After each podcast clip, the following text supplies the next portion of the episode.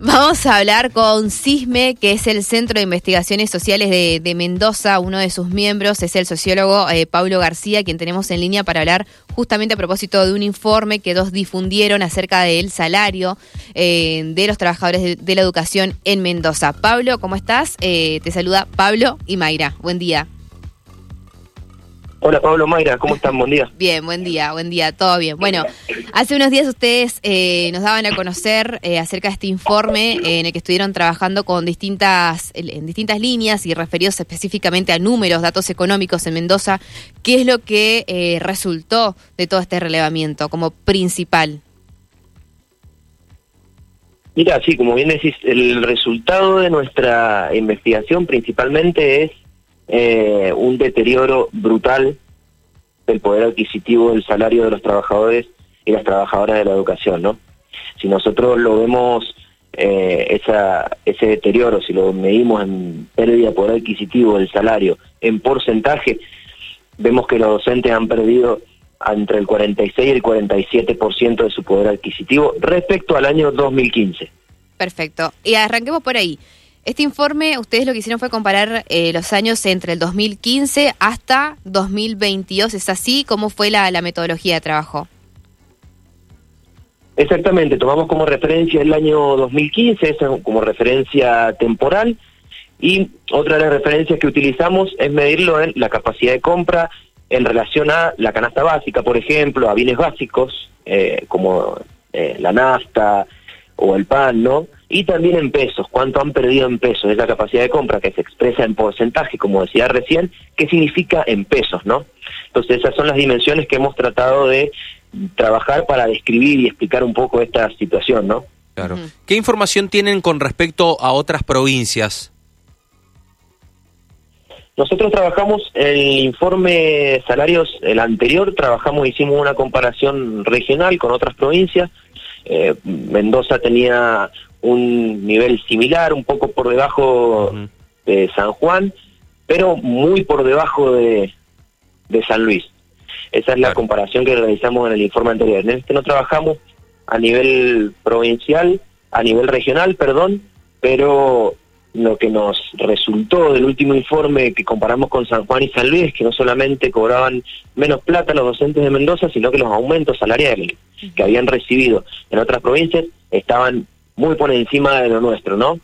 En, San, en San Juan por arriba de lo, de la, del aumento inflacionario y en, y en San Luis muy por, por, por arriba de ese, de ese promedio anual de inflación, ¿no? Acá en Mendoza, por abajo. Bien. Eh, bueno, viendo ahí algunos datos que surgen de, del análisis que han hecho ustedes desde el Centro de Investigación Social de Mendoza, eh, me gustaría eh, entrar un poquito en detalles. Ustedes marcan que eh, la mayoría de los sueldos o una gran parte no alcanza a cubrir la canasta básica. Por ejemplo, ustedes marcan el, caso de una maestra de jardín que gana apenas un poco más de 50 mil pesos. ¿Qué otros datos importantes en ese sentido han encontrado con el estudio que hicieron? Bueno, lo que vemos es que, por ejemplo, una maestra de jardín, un profesor de secundaria, un celador, incluso una directora, no alcanzan a cubrir esos costos de la canasta básica total, que está compuesta por bienes eh, y servicios eh, esenciales como alimentación, vestimenta eh, y otro tipo de, gastos, y que hoy tiene un valor de 91 mil pesos. Si una maestra de jardín en promedio gana 54 mil, si un profesor de secundaria 38 mil, si un celador 41 mil pesos, no pueden comprar eh, ni siquiera la mitad o un poco más de la mitad de la canasta básica total. Otra cosa que agregamos, otro indicador, es que la canasta básica total no comprende gastos de alquiler. Si nosotros le sumamos a esa canasta básica total el costo de alquilar una vivienda, ese valor, esos, esos 90 mil pesos, 91 mil pesos se nos van a casi 130 mil pesos. Y un celador, si gana 41 mil pesos, no alcanza a cobrar mucho menos, eh, a comprar mucho menos de, esa canasta básica y, el alquiler, ¿no? Pablo, eh, ¿qué cantidad de trabajadores de la educación hay en Mendoza? Y sobre esto, ¿tenés un porcentaje de todos esto que nos estás hablando, que son números muy bajos, que los que están cobrando? ¿Qué cantidad de ellos por porcentaje eh, se encuentran debajo de la línea de pobreza?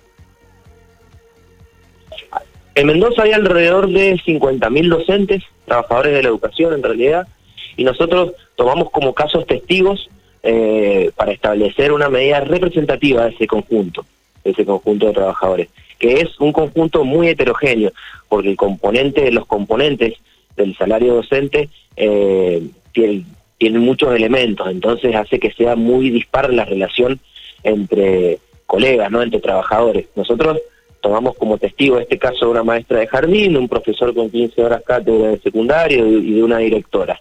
Eso es representativo total, pero no tenemos los números exactos eh, de todo ese universo.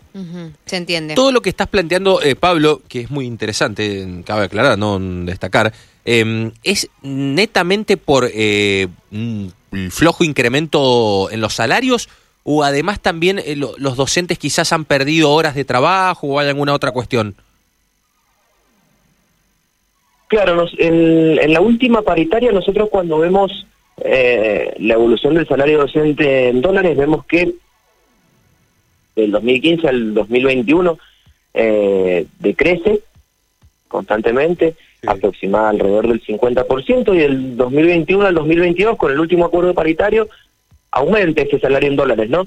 Pero el problema acá es la inflación, el ritmo inflacionario, ¿no? Claro. Eh, tenemos desde enero hasta abril un 24% de inflación acumulada y el aumento que han recibido los docentes hasta ahora es del 16%.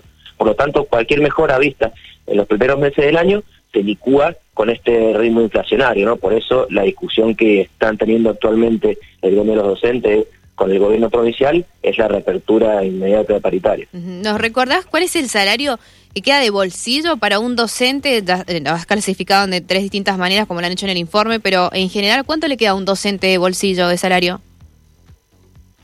Claro, nosotros estos cálculos los hicimos con, con, salario de bolsillo, que es lo que le queda a una directora de primaria de 90 mil pesos, a un celador 41 mil, 42 mil pesos, a un profesor con 15 horas cátedra 38 mil pesos y, al caso de la maestra de jardín 54 mil pesos.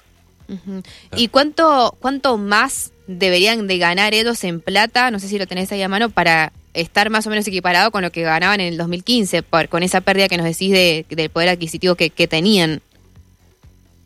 Bueno, buena pregunta porque eso es uno de los datos que, a mi entender, es el más interesante de nuestro informe, ¿no? Porque expresar la medida en, porcentajes por ahí eh, resulta un poco abstracto, pero cuando la trasladamos y la, la pasamos a pesos, la realidad es mucho más grave de lo que creemos, ¿no? Si nosotros tomamos como referencia el salario en el año 2015, el poder adquisitivo de ese salario en el año 2015 en pesos, y lo vemos ahora, ahora, como decíamos, una maestra de jardín, por ejemplo, que gana 54 mil pesos, para, para tener el mismo, la misma capacidad de compra que en el año 2015, debería ganar 100 mil 500 pesos, o sea, alrededor de 46 mil pesos más, para tener la misma capacidad de compra un profesor, por ejemplo, que ahora gana 38 mil pesos, para tener la misma capacidad de compra que en el año 2015, debería ganar 71 mil pesos.